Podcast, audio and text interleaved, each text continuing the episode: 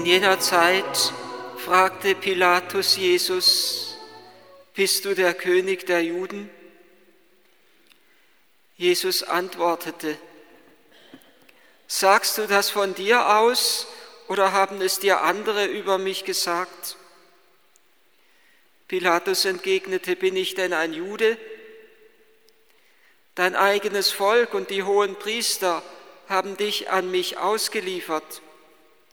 Was hast du getan? Jesus antwortete, mein Königtum ist nicht von dieser Welt.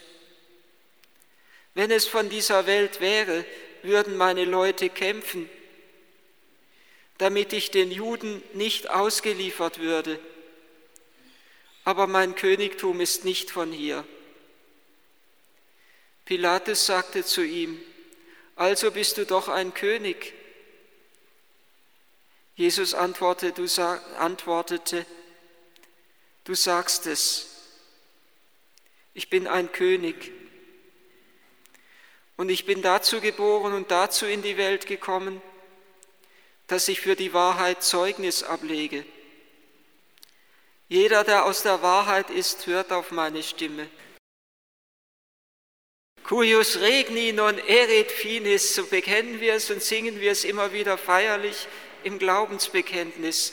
Seine Herrschaft, seiner Herrschaft wird kein Ende sein. Und seine Herrschaft beginnt gerade da in dieser Welt offen, genau an dieser Stelle in dieser Welt offenbar zu werden, wo Jesus vor Pontius Pilatus steht. Einige Tage davor schon, am Palmsonntag war es, wo Jesus feierlich in Jerusalem eingezogen ist und wo das Volk ihm zujubelte, gesegnet sei er, der kommt im Namen des Herrn, der König Israels. Er sei gesegnet. Und so muss es uns nicht wundern, dass hier nun Jesus Pilatus fragt, sagst du das von dir aus? Als Pilatus ihn gefragt hat, bist du der König der Juden? Sagst du das von dir aus? Bist du selbst zu dieser Erkenntnis gekommen? Nimmst du mich an als deinen Herrn und König? Sagst du das von dir aus oder es haben es dir andere über mich gesagt? Und wir müssen uns heute die Frage gefallen lassen am Christkönigssonntag, ob, ob wir Jesus erkennen als unseren Herrn und König, ob wir ihn äußerlich nur verehren oder ob wir ihn innerlich anerkennen und uns erneut an diesem Tag für ihn, für seine Königsherrschaft in unserem Leben entscheiden. Sagst du das von dir aus oder haben es dir andere über mich gesagt?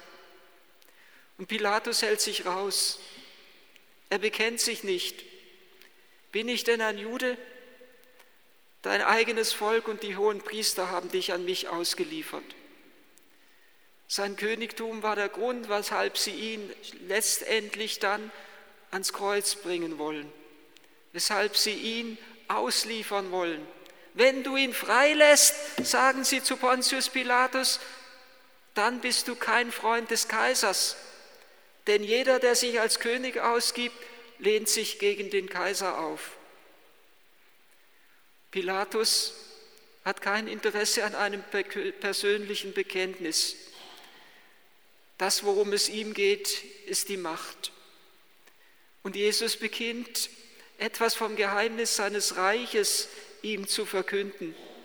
Auch jetzt am Karfreitag, da wo er schon im Angesicht des Todes steht, hört er nicht auf vor dem, der der Herrscher ist in diesem Moment, Herrscher in Israel, äußerer Herrscher, Statthalter, römischer Statthalter ist Pontius Pilatus sich zu seinem Reich zu bekennen. Und es ist, als würde Jesus Pontius Pilatus hier die Angst nehmen wollen. Du musst keine Angst haben, keine Angst haben vor mir und meiner Macht. Meine Macht, meine Macht, meine Herrschaft, mein Königtum, meine Königswürde, mein Reich, wie auch immer wir dieses griechische Wort Basileia übersetzen wollen, ist nicht von dieser Welt. Und mein Reich bedeutet nicht Macht und Herrschaft. Wenn es von dieser Welt wäre, dann würden meine Leute kämpfen, damit ich nicht den Juden ausgeliefert werde. Du brauchst keine Angst zu haben. Es kämpft dir niemand gegen dich. Es nimmt dir niemand die Macht. Mein Königtum ist nicht von hier. Und wer den Schritten Jesu in seiner öffentlichen Verkündigung gefolgt ist, der hat die vielen Reich Gottes Gleichnisse noch, hört geradezu jetzt in seinem Herzen ein Widerhall von diesen vielen Reich Gottes Gleichnissen, die Jesus verkündet hat. Das Reich Gottes gleicht einem Senfkorn, dem kleinsten aller Samenkörner. Aber es wird zu einem großen Baum. Es kann sich entfalten. Es ist auf Wachstum angelegt. Es ist ein verborgenes Königreich in dieser Welt. Es ist das Königreich der Herzen. Oder das andere Gleichnis, wo Jesus sagt, es gleicht einem Mann, der einen Schatz in einem Acker gefunden hat und der alles, was er hat, verkauft, um den Acker zu erwerben. Und es gleicht einem Mann, der wunderschöne Perlen suchte. Und als er eine besonders kostbare fand, da verkaufte er alles, was er besaß, um diese wunderschöne Perle zu erwerben. Das Reich Gottes ist nur für die, die bereit sind, den Acker umzugraben. Sonst finden sie den Schatz nicht. Und das Reich Gottes ist nur für die, die bereit sind, alles hinzugeben. Aber Pilatus hat keine Interesse, keine Interesse daran, alles hinzugeben, sondern das, was ihn interessiert, ist seine Macht und seine Herrschaft. Also bist du doch ein König. Nichtsdestotrotz bist du doch ein König, sagt Pontius Pilatus zu Jesus. Und Jesus verkündet es feierlich. Ja, ich bin ein König.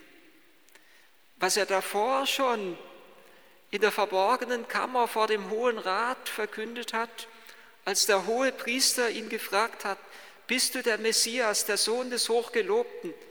Als er da schon sich bekannte und sagte, ich bin es, der Messias ist der Gesalbte, der Messias ist der König Israels, ich bin es. Und von jetzt an, so sagt er dort zu dem hohen Priester und zum hohen Rat, werdet ihr den Menschensohn zur Rechten seiner Macht auf den Wolken des Himmels kommen sehen. Und da zerreißt der hohe Priester seine Kleider und er liefert Jesus an Pontius Pilatus aus vor dem Hohen Rat und vor dem Hohen Priester, vor seinem Volk erklärt Jesus sich als den Messias, als den Sohn des Hochgelobten. Und jetzt vor Pontius Pilatus, dem Vertreter der Heidenwelt, verkündet Jesus ganz feierlich, ich bin ein König. Auch im Angesicht des Todes verkündet er, ich bin ein König. Und damit steht er zum Vater er steht in Treue zu seiner eigenen Sendung und er steht in der Treue zur Wahrheit. Ich bin dazu geboren und dazu in die Welt gekommen, dass ich für die Wahrheit Zeugnis ablege. Schon am Beginn seines Evangeliums hatte Johannes ganz feierlich verkündet, wir hören es immer an Weihnachten, das Wort ist Fleisch geworden und wir haben seine Herrlichkeit gesehen, voll Gnade und Wahrheit. Jesus ist der König der Gnade und der König der Wahrheit. Und beides gehört ganz eng zusammen.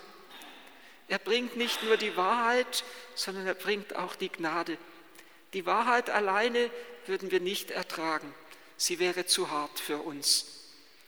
Und er bringt nicht nur irgendeine schöne Gnade, sondern eine wahrhaftige Gnade und eine gnadenhafte Wahrheit, so könnten wir geradezu sagen. Seine Gnade ist kein Schauspiel, sondern er offenbart die Wahrheit. Dazu bin ich gekommen, dazu bin ich geboren und in die Welt gekommen, dass ich für die Wahrheit Zeugnis ablege. Jesus zeigt uns die doppelte Wahrheit. Die Wahrheit über den Menschen am Kreuz wird die Wahrheit sichtbar einer Menschheit, die im Sündenfall gebrochen und zerbrochen und verwundet ist. Die nackte Wahrheit stellt Jesus vor den Vater hin. Er ist die nackte Wahrheit des Menschen, die, die nackte Wahrheit des Menschen an Gott, den Vater. So ist der Mensch geworden, so entstellt, so zerbrochen. Er zeigt uns die Wahrheit über unser Menschsein, aber er zeigt uns auch die Wahrheit über Gott, dass Gottes Wahrheit Barmherzigkeit ist. Gottes Wahrheit lautet, so sehr hat Gott die Welt geliebt, dass er seinen einzigen Sohn für sie dahingab. Nicht damit die Welt durch ihn gerichtet, sondern damit die Welt durch ihn gerettet wird. Jesus ist die Wahrheit, er ist der König der Wahrheit und der König der Barmherzigkeit. Und nur wenn wir seine Stimme hören und uns für die Wahrheit entscheiden, nur dann kann auch sein Reich der Gnade und der Heiligkeit anbrechen in unseren Herzen. Nur wenn wir uns von ihm und von seinem Heiligen Geist durchlichten lassen, nur wenn die ganze Wahrheit unseres Lebens ans Licht kommt, dann kann auch wirklich sein Reich anbrechen in unseren Herzen. Die Wahrheit, die alles im Dunkeln Verborgene ans Licht bringt, aber eben nicht, um uns zu zerstören und zu vernichten, sondern die das im Dunkel Verborgene ans Licht bringt, um uns zu durchlichten und uns zu erlösen. Die Wahrheit, damit sie vergeben werden kann, damit das Herz, unser Herz mit Gott versöhnt werden kann. Eine adelige Frau, deren Mutter sogar Prinzessin war, hat einmal zu mir das schöne Wort gesagt, Noblesse oblige, ich weiß nicht, ich kann kein Französisch, ob ich es richtig ausspreche, Adel verpflichtet.